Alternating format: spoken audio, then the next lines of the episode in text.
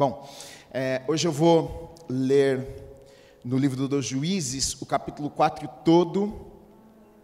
Nós estamos aos domingos estudando o livro dos Juízes. É, e hoje eu vou ler o capítulo 4 com vocês. O título dessa série que eu dei é Coração de Ferro. E eu acho que já deu a entender o porquê desse título, né? A gente vai, a gente está vendo que o coração, na verdade, do povo de Israel ah, se endurecia, né? Deus vinha, Deus abençoava o povo, Deus libertava o povo, mas com o tempo o povo se esquecia dos caminhos do Senhor e voltava a fazer o que era mal aos olhos de Deus e voltava a pecar. E, e aí, por conta disso, por, causa do, por conta do pecado, eles sofriam e viviam muitas coisas que eles não precisavam viver. Né? Então, a gente vai ver na história, na verdade, de Israel, no período dos juízes, esse ciclo ah, de sofrimento, esse ciclo onde o povo, depois de sofrer, clama a Deus, e aí Deus envia um juiz para libertar o povo, para resgatar o povo do sofrimento, né?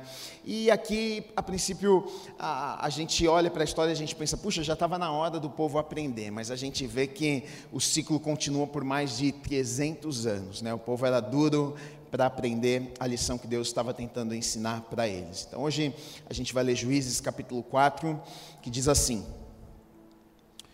Os filhos de Israel tornaram a fazer o que era mal perante o Senhor depois de falecer Eude, entregou o Senhor nas mãos de Jabim, rei de Canaã, que reinava em Azor. Cícera era o comandante do seu exército, qual então habitava em Arosete, Agoim. Clamaram os filhos de Israel ao Senhor, porquanto Jabim tinha novecentos carros de ferro e por vinte anos oprimia durante os filhos de Israel. Débora, profetisa, mulher de Lapidote, julgava a Israel naquele tempo. Ela atendia debaixo da palmeira de Débora, entre Ramá e Betel, na região montanhosa de Efraim, e os filhos de Israel subiam a ela a juízo. Mandou ela chamar a Baraque, filho de Abinoão, de Quedes de Naphtali, e disse-lhe: Porventura o Senhor Deus de Israel não deu ordem, dizendo: Vai e leva gente ao monte Tabor, e toma contigo dez mil homens, aos filhos de Naphtali e dos filhos de Zebulon? E farei ir a ti para o ribeiro Quizon, a Cícera, comandante do exército de Jabim, com seus carros e as suas tropas, e o darei nas tuas mãos. Então lhe disse Baraque: Se fores comigo, irei, por... irei, porém, se não fores comigo, não irei. Ela respondeu: Certamente irei contigo, porém, não será a tua honra de investida que empreendes, pois as mãos de uma mulher o Senhor entregará a Cícera. E saiu Débora e se foi com Baraque para Quedes. Então Baraque convocou a Zebulon e Naphtali em Quedes, e com ele subiram dez mil homens, e Débora também subiu com ele.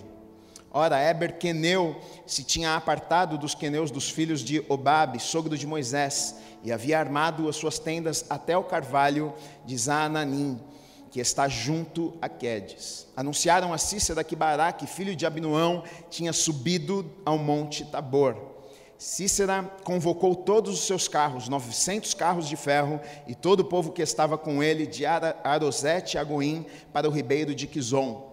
Então disse Débora a Baraque: Dispõe-te, porque este é o dia em que o Senhor entregou Cícera ah, nas tuas mãos. Porventura o Senhor não saiu adiante de ti? Baraque, pois, desceu do monte Tabor, e dez mil homens após ele.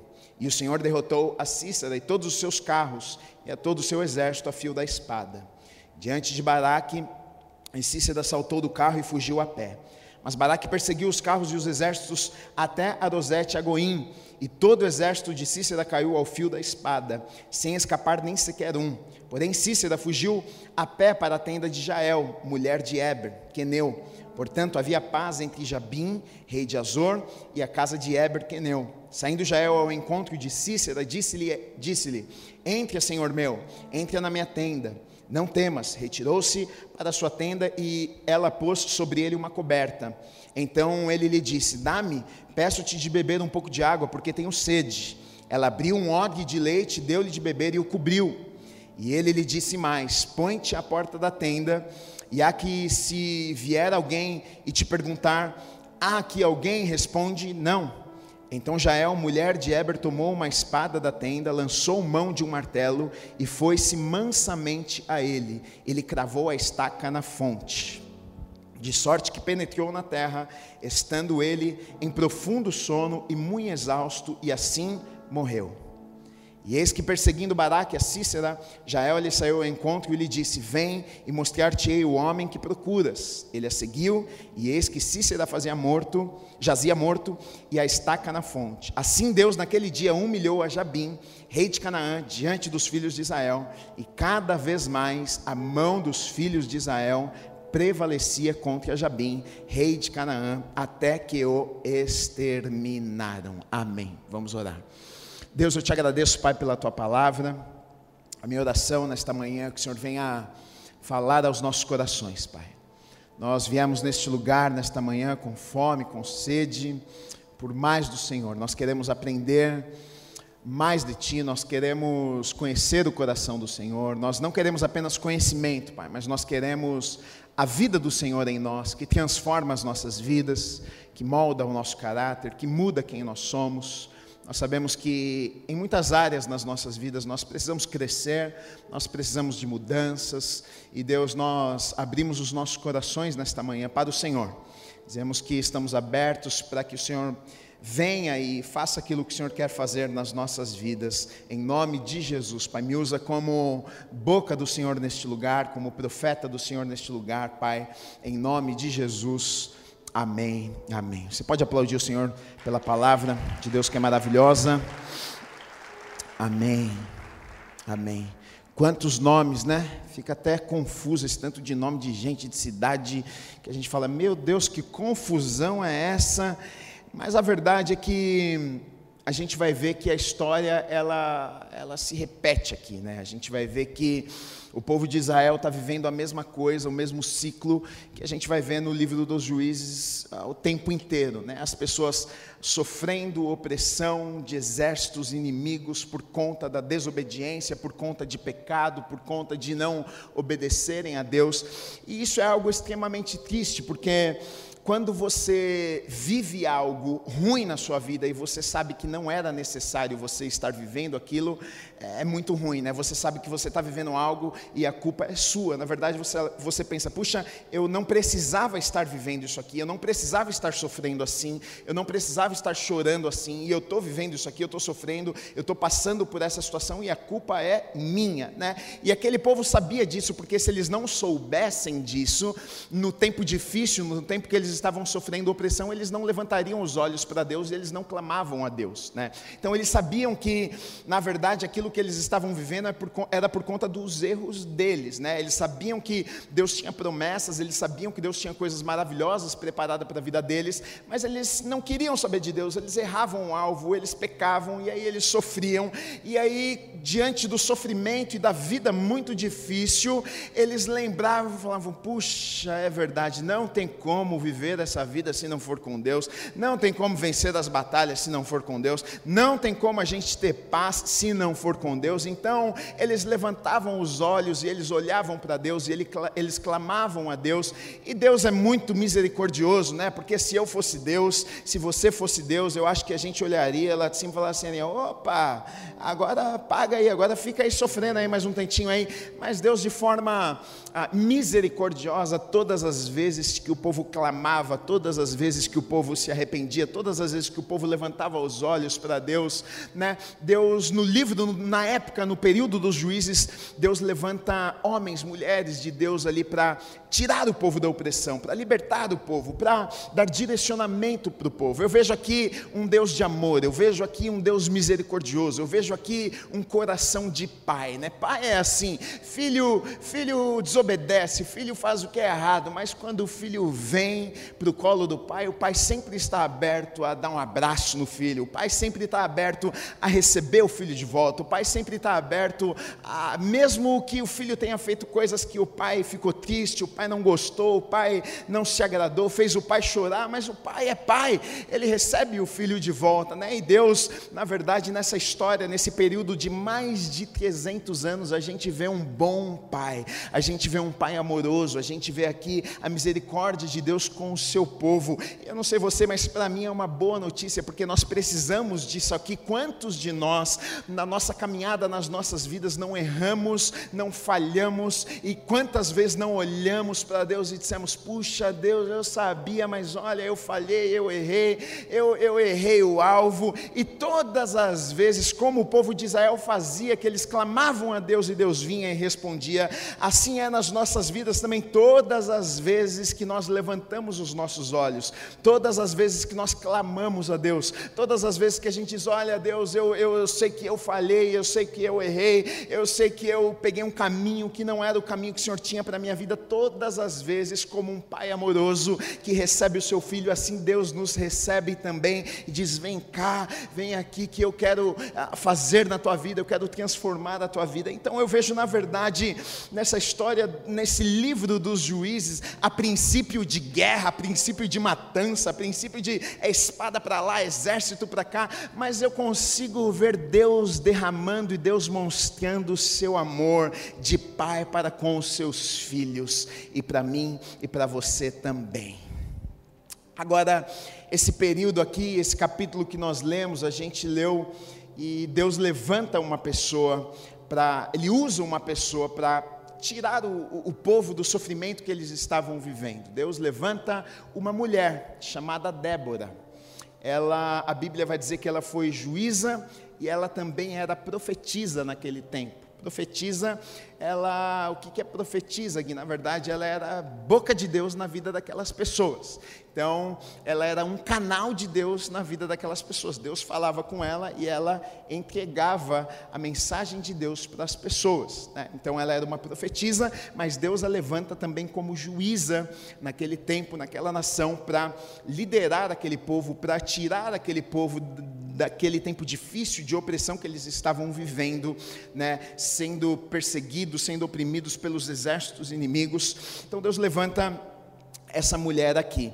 E é interessante porque a Bíblia vai contar que ela, ela ficava embaixo de, de uma palmeira e, e, ela julgava a causa das pessoas. Então, as pessoas, por exemplo, tinham problemas, brigas, tinham questões que precisavam ser resolvidas. As pessoas iam até Débora, ela ficava lá debaixo de uma palmeira, e as pessoas iam até ela para que ela pudesse julgar a causa e decidir a causa na vida das pessoas. Então, a primeira coisa que eu já vejo que ela era uma mulher que tinha um reconhecimento das pessoas, as pessoas respeitavam Débora, ela, ela, ela era uma pessoa que tinha confiança das pessoas, as pessoas talvez olhavam para ela e já viam ela como uma líder, uma pessoa que representava aquele povo, né?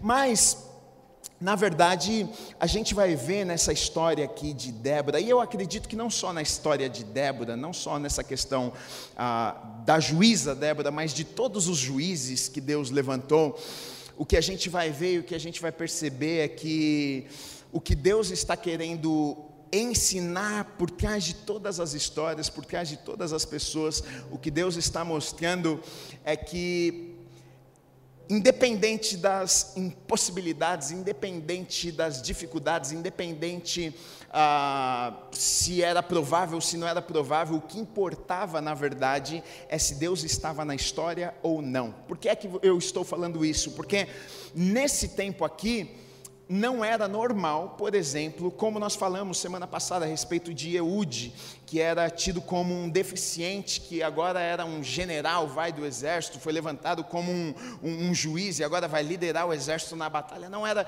não era normal isso, assim como não era normal também uma juíza mulher, Débora. No Antigo Testamento foram só três mulheres que foram levantadas por Deus para essa função aqui: Débora, Miriam. É, é, Débora foi uma delas e, e assim não era algo comum, até porque num mundo machista como aquele, uma mulher, tudo bem, ela podia até aconselhar ser profeta, mas a gente está falando de batalha, a gente está falando de guerra, a gente está falando de exército, a gente está falando de pegar na espada, a gente está falando de ir para confronto, a gente está falando de matar, de morrer. Como é que você vai falar para mim que vai colocar uma mulher para liderar essa turma, para ir lá para matança, para ir para guerra, para botar no exército, para cortar a cabeça de um de outro? As guerras na Bíblia aqui a gente vai ver que eram guerras que o povo cortava um a cabeça do outro, era coisa, era brava e era feia. Então a gente vai ver que Deus, ele em todos os juízes a gente vai perceber que Deus pega pessoas que não eram prováveis. A gente pega pessoas que talvez nem eu e nem você nós pegaríamos. A gente pega pessoas, na verdade, eu vejo que Deus está, na verdade, até confundindo a cabeça das pessoas. Talvez, eu acredito que os, os, os, generais, talvez da época, o exército, alguns homens do exército falaram assim: não, não é possível, a, a, mulher vai nos liderar, é, ela vai à nossa frente, não, não, não. É, como que, eu acredito que Deus estava justamente fazendo, quebrando alguns paradigmas e usando, fazendo de algumas formas que as pessoas não esperavam que iria acontecer, porque Deus faz isso mesmo. Sabe por quê, queridos? Deus trabalha muitas vezes desta forma. A gente muitas vezes quer colocar Deus dentro de uma caixinha a gente acha que a gente sabe a maneira que Deus vai trabalhar. A gente pensa que a gente sabe como Deus vai fazer as coisas. A gente pensa, não, olha, Deus vai vir e Deus vai fazer desta forma. Ah, o, o, o tipo de gente que Deus vai usar é esse tipo aqui. O tipo de pessoa que Deus vai levantar é esse tipo aqui. E de repente Deus levanta alguém diferente. De repente Deus levanta alguém com tatuagem. Deus levanta, de repente, alguém que a gente diz assim: ixi, esse aí, Deus está levantando para fazer algo, né? E, e às vezes Deus vai levantar e fazer coisas que a gente não esperava que viria daquela pessoa, sabe? Porque Deus faz coisas que eu e você não faríamos, mas Ele é Deus e Ele gosta de fazer estas coisas justamente para me provar e para te provar que não depende de mim, não depende de você, é Ele quem faz nas nossas vidas e através das nossas vidas. Uma vez uma pessoa chegou para mim, não faz muito tempo, ela chegou para mim e falou assim, no final do culto, uma família, eu acho. Falou assim, pastor, posso falar uma coisa? Eu falei, pode. Ela falou assim, eu cheguei na igreja, olhei, olhei, menino lá em cima, a calça rasgada, falei, Ih, eu, hein? Pastor de calça rasgada? Fiquei no joelho, meu. Ela não sei não, hein? Ela falou assim, meu, Deus falou comigo hoje, hein? Ela falou assim: vem aqui te pedir perdão. Porque eu julguei. Eu cheguei aqui, olhei para tua calça rasgada. E aí Deus usou a tua vida para falar um monte de coisa comigo. Me perdoa. Deus faz essas coisas. Deus usa gente esquisita, Deus usa gente que a gente não usaria, Deus faz coisas que a gente fala assim, e dali? Foi assim na vida de Jesus. As pessoas olhavam para Jesus e falavam, de, de Belém? De, lá? Na manjedoura? Não é possível. O rei vai vir? Não é possível. É, Deus faz essas coisas para confundir para mostrar que Ele é Deus, que Ele não depende da minha habilidade, da tua habilidade, da minha inteligência, da tua inteligência, Ele não depende da cor do teu cabelo, da cor do meu cabelo, Ele não depende da tua altura, da minha altura, Ele é Deus na minha vida e na tua vida, aquilo que Ele tem para fazer nas nossas vidas, através das nossas vidas, Ele vai usar. Então, Ele, ele pega aqui uma mulher num mundo machista, Ele pega uma mulher e fala assim: ela vai liderar o exército, ela que vai botar os homens para a batalha, para eles vencerem a batalha, é, é, é ela que vai fazer um negócio acontecer aqui. Talvez os homens estão pensando, lá e falando assim: não é possível isso está acontecendo. É possível sim, porque Deus faz coisas justamente.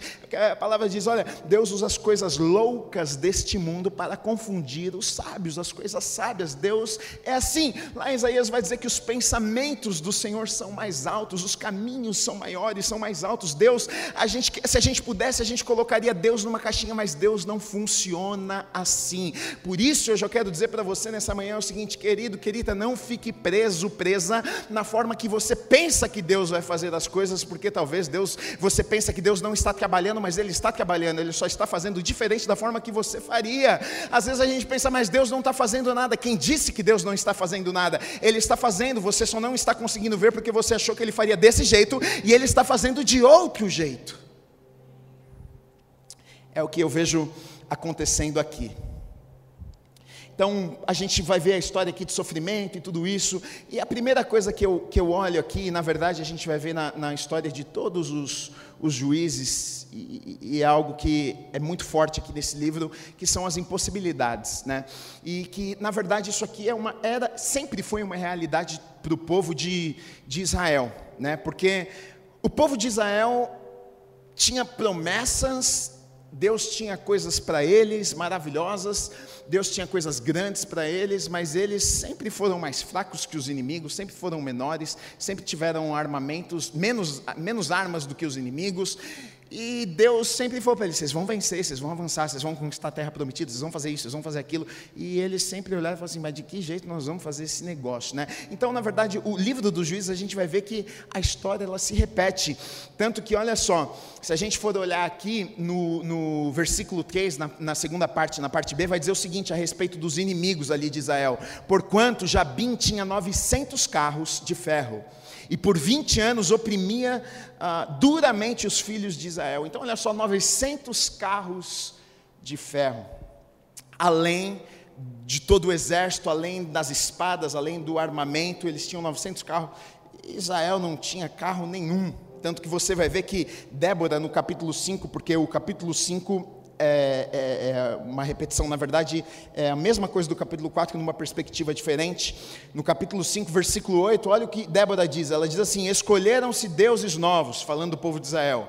Então a guerra estava às portas, por causa disso a guerra chegou. Não se via escudo nem lança entre 40 mil em Israel. Então, enquanto a Bíblia está nos contando que ah, o exército inimigo tinha 900 carros, carruagens, eles tinham armamento, eles eram fortes, eles eram poderosos. Débora, a juíza, faz, ela diz o seguinte: olha, a gente não tinha, não tinha nem espada, não tinha escudo, não tinha nada, a gente estava era sem nada. E por que é que ela diz isso? Na verdade, na história a gente vai ver que Deus, Ele permite que isso aqui estivesse escrito, e na verdade, se você ler a Bíblia inteira, querido e querido, você vai ver que isso aqui está impresso na Bíblia inteira. Impossibilidades, o impossível, o improvável. Você vai ver que ah, pessoas que tinham tudo para dar errado dando certo. Você vai ver gente que não tinha é, condição realizando. Você vai ver gente que não tinha capacidade fazendo. Por que é que Deus permite esse tipo de história aqui? Porque na verdade o que Deus estava querendo ensinar para aquelas pessoas e me ensinar e te ensinar que o fator determinante na vida daquele povo, nessa história toda e nas nossas vidas não não somos nós, mas é o Deus que está conosco. E é justamente quando você lê o capítulo 5, esse cântico aqui, você vai ver que é exatamente o que Débora está dizendo. Olha, a gente não tinha arma, não tinha espada, não tinha nada, mas ela canta um cântico de gratidão a Deus, porque ela, ela reconhece e ela sabe que se não fosse Deus no meio daquele povo, ela sabe que se não fosse Deus na, na história toda, não tinha como eles realizarem, não tinha como eles vencerem os inimigos. Eu quero dizer para você que não tem como. Você pode ter bons planos, você pode, você pode ter sonhos, você pode até ser uma pessoa boa, inteligente na área que você trabalha, mas não tem como você ser completo, pleno, realizado em todas as áreas da sua vida se você não tiver Deus na tua vida. Deus é que vence as nossas batalhas. Deus é aquele que nos enche de paz, nos dá sabedoria para que a gente vença as batalhas, o inimigo e as, e as dificuldades que muitas vezes são levantadas à nossa frente, que a vida muitas vezes nos traz. E a gente vai ver isso nessa história aqui também. Na verdade, aqui a questão não era uma questão militar. A princípio a gente pode até pensar, né? Pô, o problema aqui era, era militar, porque o exército, um exército muito menor do que o outro, e eles estavam um problema que eles precisavam preparar, preparar armamento, preparar armas. Não, mas o problema aqui não era militar, o problema aqui era espiritual. E a história se repete e a gente vê isso no livro dos juízes o tempo inteiro. O problema não era militar, o problema não, é, não eram as armas, o problema era o espiritual, o problema era a desobediência. O problema é que eles sabiam que existia um Deus e eles não serviam este Deus. O problema é que eles tinham promessas, mas eles não pegavam essas promessas e serviam o Deus das promessas. E esse era o grande problema daquele povo, né? E nas nossas vidas, na verdade, é exatamente isso também. Muitas vezes a gente pensa que a gente fica, a gente até se faz de pobres coitados algumas vezes, porque, puxa, Gui não sabe o que, que é, porque a, a, minha família, isso, aquilo, porque eu não tive essa chance, porque eu não tive aquilo, eu não tive isso, eu não tive aquilo. E muitas vezes a gente se rebaixa, a gente se coloca numa posição de, ah, se eu tivesse tido, se eu tivesse a oportunidade e tal, isso, aquilo. Mas o problema não são coisas, o problema não é questão de oportunidade. É claro que eu sei que a vida de algumas pessoas é mais fácil do que outras, eu sei que ajuda, né, a questão da família, onde você. Né, tudo isso não estou dizendo que não, não estou dizendo que a vida de umas pessoas é mais fácil, eu não estou dizendo isso, o que eu estou te dizendo é que é possível, com Deus é possível, o que eu estou dizendo aqui que o fator determinante naquela nação a gente vai ver que não é o fato de eles terem armamento ou não, o fator determinante quando eles voltavam os olhos para Deus, quando eles, quando eles se arrependiam, quando eles clamavam a Deus, a gente vai ver que eles tinham vitória na vida deles, e é isso que eu estou dizendo para vocês, não estou dizendo que não é fácil, não estou dizendo que não, você não vai chorar, não estou dizendo que você não vai passar por dificuldades na sua vida, não estou dizendo que vai ser mais difícil do que na vida do outro, mas eu estou dizendo para você que é possível. Se você olhar para Deus, se você clamar a Deus, se você derramar a tua vida diante de Deus, seja lá difícil que for da tua vida, eu tenho certeza de uma coisa: Deus, se Ele estiver com você na tua história, é possível você viver os milagres que Ele tem preparado para a sua vida. Eu creio nisso de verdade. Agora, a minha pergunta, que eu tenho tentado fazer isso todas as semanas, é a, olhar para a vida das pessoas. Quais são as características? Por que, que Deus escolheu essas pessoas aqui? Por que, que Deus escolheu Débora? Por que, que Deus escolheu uma mulher para essa função aqui? O que, que Deus viu nela? Ah, o que, que ela fez de tão especial para estar nessa função e marcar a história, marcar gerações, marcar as nossas vidas? Né? Eu acredito que nós podemos aprender com a vida dessa mulher. Né? É, eu coloquei a primeira coisa aqui que eu vejo na vida de Débora, sabe o que é? Que muitas vezes nós não conseguimos ser nas nossas vidas. Débora, ela foi realista. É realista? Ela foi realista. O que, que Mas por que, que você está dizendo isso? Porque Débora ela, ela viu um problema, ela identificou um problema ela viu que a nação estava passando por uma situação extremamente difícil e ela reconheceu, ela foi realista, ela chegou e falou, ela, ela não negou o problema, ela não fingiu que não estava acontecendo nada. Na verdade, a maioria de nós, o que nós fazemos é fugirmos dos problemas. A gente muitas vezes finge que não vemos, a gente, a gente finge que não está acontecendo nada, a gente finge, porque ninguém gosta de enfrentar os problemas, às vezes é difícil, né? às vezes resolver problemas é difícil, às vezes resolver situações é difícil, né? A gente finge que não está acontecendo nada, vai deixando para ver aonde vai dar, né? mas Débora não, ela vê que existe uma situação, existe um problema. Ela era, ela era juíza, ela julgava a causa das pessoas, ela estava lá na palmeira, todo, ela era do povo e, e ela ouvia as histórias, então ela está vendo que as famílias estavam sofrendo, ela está vendo que as famílias, os filhos, a, a história daquela nação está sendo destruída e por conta do pecado e está uma confusão, então ela, ela vê o que está acontecendo e ela, ela podia muito bem, querido, fazer sabe o que? Nada. Ela podia muito bem, a Bíblia conta que ela tinha marido, ela, ela era casada, ela podia fazer, sabe muito bem, falar, ok, eu tô, na minha vida tudo certo, eu vou para casa lá para minha casa, meu marido cuida de mim, da minha casa, e está tudo certo, eu vou lá, eu vou ficar tranquila. Mas ela decide fazer alguma coisa, ela vê um problema, ela vê algo que precisa ser resolvido, e ela é realista com a situação, ela diz, olha, é, tem um problema, e esse problema precisa ser resolvido. E muitas vezes nas nossas vidas a gente vive grandes problemas, a gente vive frustrações e choro, e muitas coisas que acontecem nas nossas vidas não precisavam acontecer simplesmente porque a gente veio e vai deixando e não resolve. A gente vai deixando passar, passar, passar, passar, até o dia que explode. Mas Débora, ela olha para o problema e ela diz: Não, nós temos um problema, a gente não precisaria estar vivendo isso aqui, né? Eu coloquei aqui que ela era proativa, ela fez alguma coisa, né? Ah, às vezes a gente, eu acho que eu acho que o povo de Deus tem um pouco essa tendência de porque nós, nós acreditamos no sobrenatural, a gente acredita num Deus. Quando a, gente, quando a gente começa a ler a Bíblia, você começa a ver as histórias da Bíblia, você começa a acreditar, uma fé começa a ser gerada no seu coração. Um Deus de batalhas, um Deus que vence, um Deus sobrenatural. Aí você começa a falar: Meu Deus, eu sirvo esse Deus, eu estou poderoso, eu, tô, eu passo por cima dos gigantes. E aí você começa.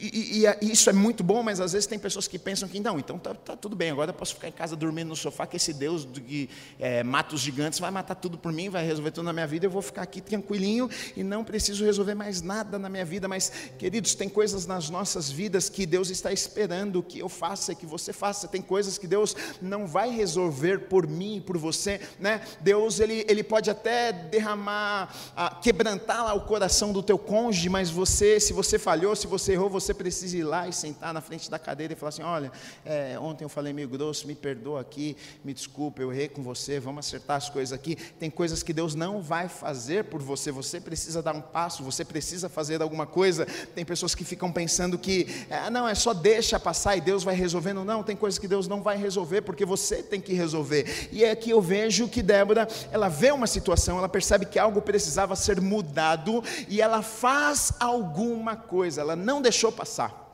Ela não deixou para depois, ela decidiu a tomar posição e fazer alguma coisa. Eu vejo na vida dela uma mulher humilde. Por que, que eu vejo na vida dela uma mulher humilde? Porque ela era uma mulher importante. Ela era, Deus havia levantado como juíza e ela era também profetisa, uma pessoa respeitada no meio daquelas pessoas. As pessoas iam até ela para que ela julgasse a causa das pessoas. Então, brigavam um com o outro, e aí, como é que vai decidir? Vai lá até Débora e ela vai julgar a causa e vai tomar uma decisão lá.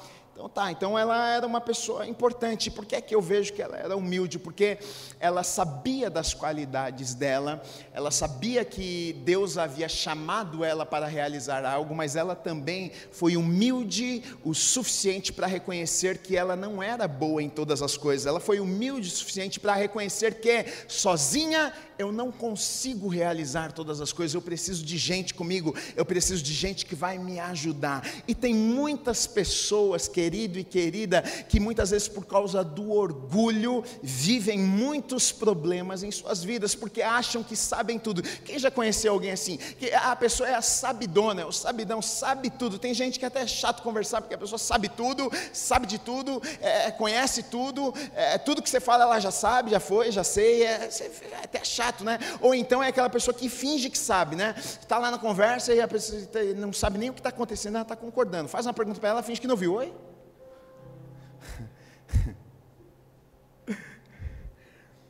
Mas Débora, foi humilde, falou assim: opa, tem coisa que eu sou boa, mas tem coisa que eu preciso de alguém.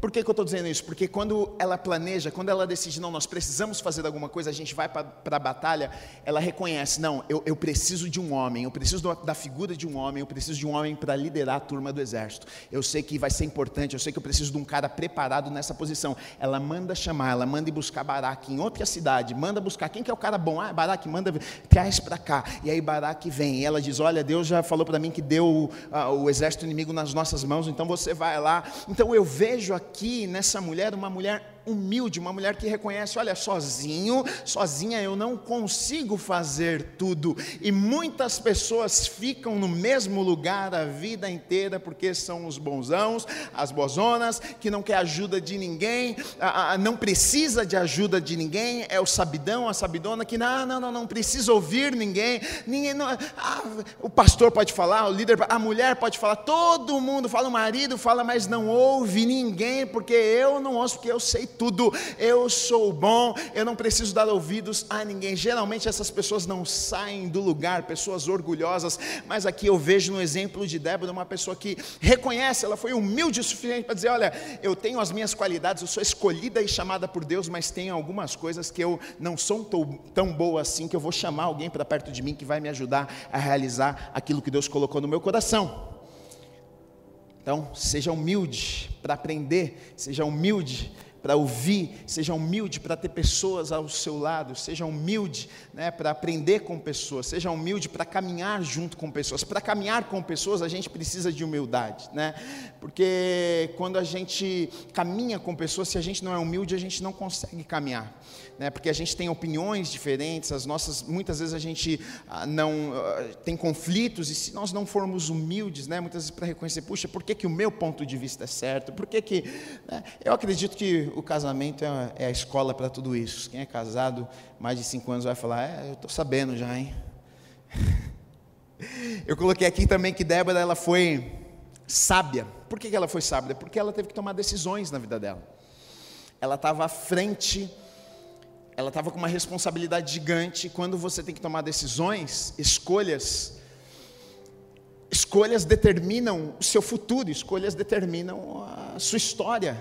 É, o que você faz hoje vai ser talvez o que você vai viver daqui 10, daqui 15 anos. O que você é hoje foram é, é, por, é por conta das escolhas que você fez, talvez há 5, a 10, a 15, 20 anos atrás, não sei. Mas é assim. Então, eu vejo que ela teve sabedoria, ela foi direcionada por Deus, né? Ela colocou pessoa certa na posição certa. Ela, ela, ela, ela fez planos, ela teve uma estratégia, ela bolou um plano, ela teve sabedoria, né? ela ouviu a voz de Deus, ela teve direcionamento de Deus. E muitas vezes, queridos, eu vejo que pessoas, e, e pelo fato até de ser pastor, a gente acaba ouvindo muita história, a gente conversa com muita gente, e muitas vezes a gente vê que pessoas elas sofrem e não tem nada a ver com Deus, tem, tem coisa que não tem nada nem a ver com o diabo. Ah, o diabo, não, não tem nada a ver com o diabo, é a pessoa mesmo, que tem coisa que não é o diabo, é você que fez escolha, você que decidiu, você que escolheu, você que. Não foi o diabo que escolheu por você, você que foi lá e falou, eu quero isso, isso, isso. Ele pode até ficar lá, vai, vai, vai, mas você que escolheu, né? Você que tomou as tuas decisões. Então eu vejo que nós precisamos de sabedoria, ela teve sabedoria. Muitas vezes a gente olha para o resultado e a gente vê algo extraordinário que aconteceu, mas para que algo extraordinário aconteça, nós precisamos pedir a Deus sabedoria para que nós, para que a gente possa tomar as decisões corretas, fazermos as escolhas certas, para que a gente possa colher os frutos que a gente tanto deseja nas nossas vidas. Né? Uma outra coisa que eu coloquei sobre Débora, que ela estava disposta a pagar um preço, é algo que muitos de nós, muitas vezes não estamos. Ela estava disposta a pagar um preço. Quando ela chama Baraque, e fala: Olha, manda chamar Baraque, traz ele aqui. E Baraque chega lá e ela diz para ele: Olha, Deus nos deu os inimigos, você vai pegar 10 mil homens, você vai no Monte Tabor, e lá Deus vai nos dar a vitória tal. E aí ele fala para ela: Tá bom, então faz o seguinte, eu vou, se você for comigo. O que, que ele estava dizendo para ela? Se, se você acredita no que você está falando, então vai. Deus deu, Deu, então tá bom, então vamos junto. Porque falar é fácil, né? Ah, eu acredito. Ficar em casa e falar que você acredita é fácil, agora vai junto lá para a guerra. Se você acredita que Deus já deu a, a batalha, então vamos lá. Foi exatamente o que ele falou para ela. Não, então, então vamos comigo. Se você for, eu vou também era prova, né? Mas ela, ela decidiu pagar um preço. Ela falou: tá bom, eu vou. É claro que tem um preço por isso. Ela falou para ele: olha, você não vai ficar com o troféu, não, viu? Vai ser uma mulher que vai levar o troféu dessa batalha. Vai ser uma mulher que vai matar lá Cícera. E não foi nem Débora. A gente vai ver que foi Jael depois que matou a Cícera, que é do comandante do exército inimigo. Mas é, ela decidiu pagar um preço, ela decidiu, ah, está, ela estava à disposição, ela estava ah, disponível para dar um passo, para ir, se fosse necessário, ah, colocar até sua própria vida, né? Porque Deus disse que daria vitória, mas Deus talvez não não prometeu para ela que ela voltaria com vida. Deus talvez não falou para ela, olha, eu vou dar vitória e você vai ficar viva. Não, talvez ela, Deus podia dar vitória e ela ia morrer na guerra, mas ela estava disposta, se fosse necessário morrer, eu vou, porque Deus falou para mim que esse projeto é aquilo que Ele quer fazer, esse plano, Ele falou que vai dar, eu eu estou disposto, eu estou disposta a ir. Muitos de nós queremos ver aquilo que Deus quer fazer, a gente quer ver aquilo que Deus quer realizar, a gente, a gente acredita, não, Deus tem um plano, Deus tem um propósito. Olha, eu, eu sonhei com algo, Deus colocou algo no meu coração. Não, Gui, eu acredito, eu leio a Bíblia, eu vejo que Deus tem grandes coisas. Legal, tá bom, mas na maioria das vezes nós não estamos dispostos a pagar um preço por aquilo que Deus colocou nos nossos corações. A gente muitas vezes vezes não está disposto a dar um passo, a gente não está disposto a sair da nossa zona de conforto. Quando Baraque fala para ela, olha, então, então vamos comigo, ela não hesitou, ela falou, não, eu vou com você, eu vou junto então. E muitas vezes essa, este não é o nosso posicionamento. Se fosse eu e você, talvez a gente diria, ah, não, então deixa para lá, então ah, eu vou ficar aqui. Essa não é a minha posição. Eu escolhi você para ser lá o comandante do exército. Eu, eu sou a líder, você que é o comandante do exército, você que tem que ir. Mas aqui eu vejo uma disposição, né? ela estava disposta a pagar um preço. Se eu e você não estivermos dispostos a pagarmos um preço por aquilo que Deus colocou nos nossos corações, nós não vamos conquistar aquilo que Ele tem preparado para as nossas vidas. Pode acreditar nisso. Né? Uma outra coisa que eu coloquei aqui também é que o plano tem que ser de Deus. O plano não pode ser meu e nem seu. Senão, vai falhar. Por que é que deu certo? Por que é que eles tiveram êxito? E na verdade, a história de Israel é basicamente essa. Por que é que dava certo? Por que é que conquistava? Porque o plano era de Deus. Quem que falou com Débora? Foi Deus. Quem que deu o direcionamento? Foi Deus. Não foi uma ideia dela. Você pode ter boas ideias, querido, mas se não for de Deus, sinto lhe informar. Você pode até pensar que uma ideia que Deus te deu não é uma boa ideia, mas se for de Deus, vai dar certo, porque é de Deus. Porque Deus trabalha justamente assim, Ele contraria, na verdade, a, a lógica, ele contraria aquilo que a gente pensa, puxa, vai funcionar, não vai funcionar. Aí Deus vem e faz diferente, ele, ele faz as coisas acontecerem, ele move o coração das pessoas, ele conecta as pessoas, ele favorece, ele faz aquilo que nós não podemos fazer. A gente fica, meu Deus, como é que isso aconteceu? Não sei, foi Deus que fez. Mas para que isso aconteça, o plano, o propósito, o sonho precisa ser de Deus nas nossas vidas. Olha o que diz lá em Juízes 4, 6: Mandou ela chamar a Baraque, filho de Abinoão, de Quedes de Naphtali, e disse-lhe: Porventura, o Senhor, Deus de Israel, não deu ordem dizendo. Então quem que foi? Foi o Senhor. Vai e leva a gente ao Monte Tabor e toma contigo dez mil homens dos filhos de Naphtali e dos filhos de Zebulon. Então, uma convicção, uma certeza que Débora ela tinha hum, isso aqui que nós estamos fazendo é um plano de Deus, é uma ideia de Deus. Por isso que a gente vai lá e vai realizar. Até porque depois a gente vai ver que todos eles sabiam da realidade. O inimigo era mais forte, ah, tinha tudo para dar errado, mas ela diz: olha, o plano é de Deus. E, e, e até o próximo ponto que eu coloquei aqui é o seguinte: os, os nossos olhos devem estar nas promessas e não nas circunstâncias, que foi exatamente o que Débora, na verdade, estava tentando falar com aquelas pessoas.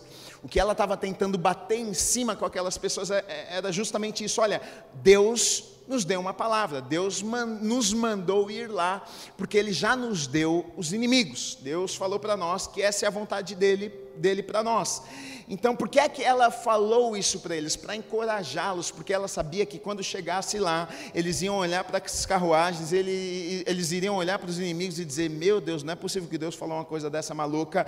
Tanto que no versículo 7 ela diz o seguinte: Olha, e farei ir a ti para o ribeiro Quizon, a Cícera, comandante do exército de Jabim, com os seus carros e as suas tropas, e o darei nas tuas mãos. Então ela está dizendo o seguinte: olha, Deus vai fazer vocês irem até Cícera, vocês vão ver os carros e as tropas, e blá, blá, blá. E aí ela termina dizendo o seguinte: e eu darei nas tuas mãos. Deus falando para aquele povo: olha, vocês vão chegar lá, vocês vão chegar no monte, vocês vão ver aquelas carruagens, aquela confusão toda.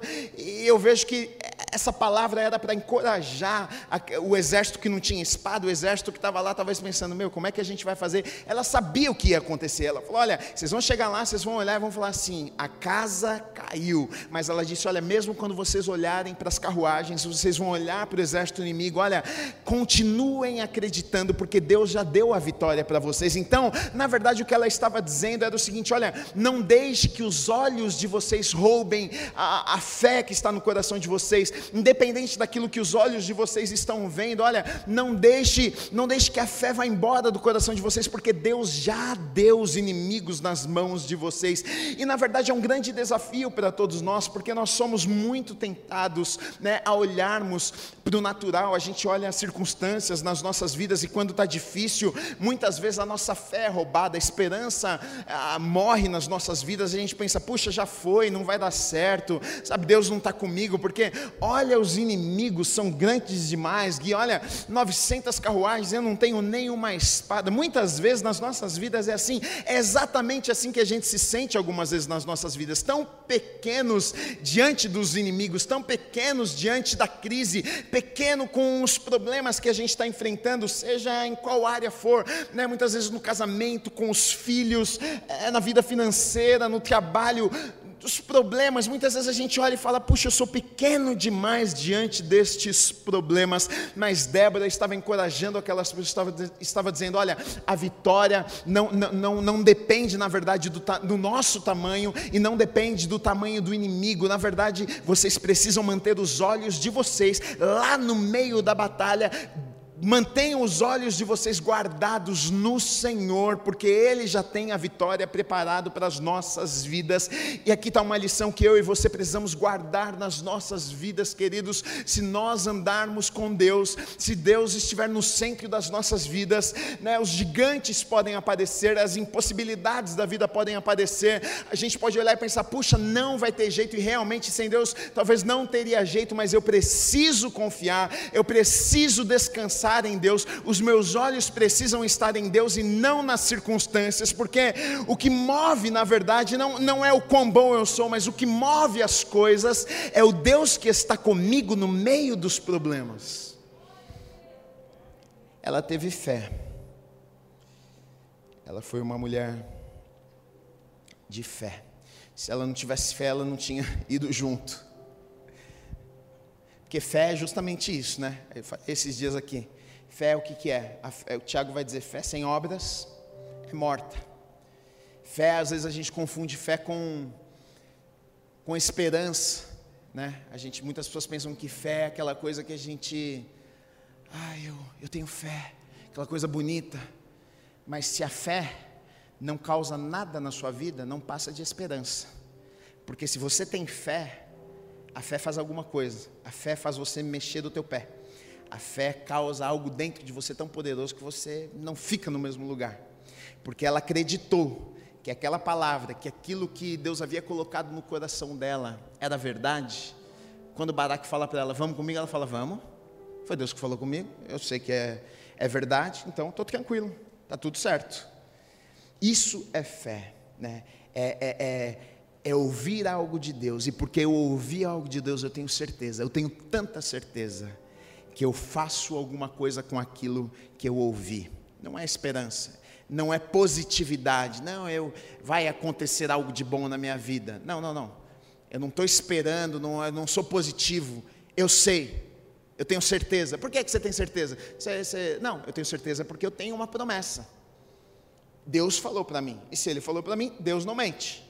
A palavra diz que Ele é o mesmo ontem, hoje eternamente. Ele é fiel não vai passar uma palavra da palavra de Deus. Então, se ele falou, fim de papo, acabou. Então, não tenho dúvida, a certeza que eu tenho é isso, que a palavra vai se cumprir na minha vida. Então, ela foi uma mulher de fé. Então, a gente olha para a vida de Débora e a gente pode aprender, na verdade, muitas coisas. A gente vai ver que ela, ela eles tiveram vitória, né? Eles tiveram vitória e Deus confundiu os inimigos lá no Monte Tabor. As carruagens chegaram, eu não sei de que forma, porque o exército nem espada, escudo tinha direito, mas eles começaram a sair numa matança de tal forma que o povo começou a tentar fugir. O exército inimigo começou a tentar fugir, mas não conseguiram. Começaram a matar todo mundo. E aí Cícera, que era o comandante do exército inimigo, conseguiu descer de uma carruagem e sai correndo, foge, conseguiu fugir. E aí a história vai contar que ele foi até a casa de Jael e Jael Jael fala para ele: não, pode entrar aqui, se esconde aqui. E aí ele foi lá se esconder. E a gente sabe da história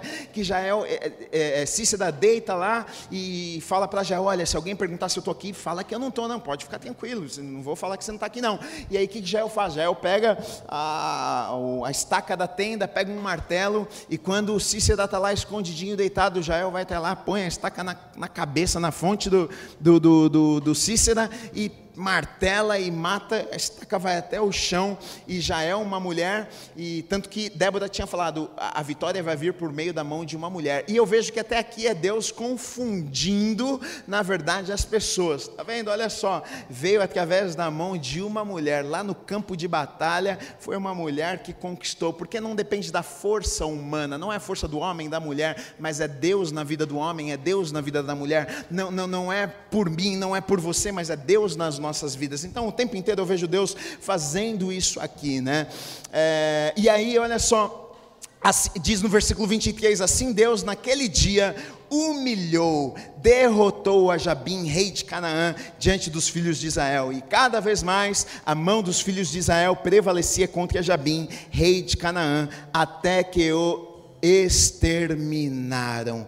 E a história, queridos, na verdade se repete, e como eu falei para vocês, o título dessa mensagem é Aonde está a sua confiança? Eu quero terminar fazendo essa pergunta para você: aonde está a sua confiança? Porque o que nós vamos ver aqui é que essa batalha foi vencida e o povo de Israel vencia, não é porque eles tinham armamentos, não é porque eles eram bons, mas é porque Deus estava lá. Né? Porque como é que Jael, uma mulher, matou o comandante do exército? Não é porque ela era boa, mas é porque Deus estava lá. Como é que Débora fez algo extraordinário e foi marcada na Bíblia? Como é que, como é que Baraque foi contado lá no meio dos heróis na fé em Hebreus 11? Esse homem que a princípio parece que era medroso, né? Porque quando mandaram ele para a batalha, ele fala para Débora: Não, vai você comigo. Parece que ele está com medo, mas ele foi contado lá no meio dos heróis da fé.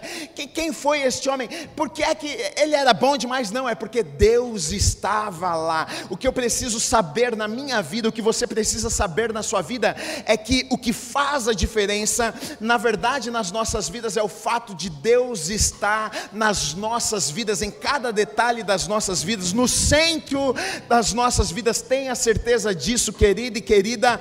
Pode ser a impossibilidade que for, a gente não passa mais por essas batalhas como aquele povo passava, né? De guerra, de espada e tudo isso. As batalhas muitas vezes que nós enfrentamos nos dias de hoje são diferentes. Pode até ser um vírus como nós estamos enfrentando, são diferentes, mas olha, muitas vezes nós podemos olhar e, e pensar: puxa, o gigante é maior do que eu consigo vencer. Não tem problema, o que importa é se Deus estiver lá, no meio da tua batalha, no meio da confusão, no meio da tempestade, no meio dos teus problemas, no meio, o, o gigante pode se levantar e falar: você vai perder, eu vou te matar, eu vou destruir a tua vida, mas se Deus estiver lá, pode ter certeza que a vitória é sua. Nós temos promessas de Deus para as nossas vidas, nós temos promessas de Deus para as nossas vidas, não é a tua capacidade, não é a tua inteligência, não, é, não são as tuas ferramentas, não, não são as tuas espadas, a tua arma, mas é o Deus que você serve,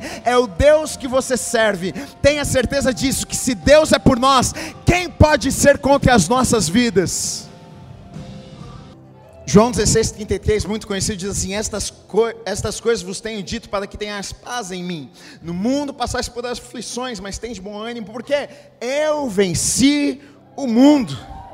Deuteronômio 3, 21 e 22 diz assim: Também nesse tempo dei ordem a Josué, dizendo: Os teus olhos veem tudo que o Senhor vosso Deus tem feito, e a estes dois reis assim fará o Senhor a todos os reinos a que tu passarás. Não os temais, é para você essa palavra, não os temais, porque o Senhor vosso Deus é que peleja por vós.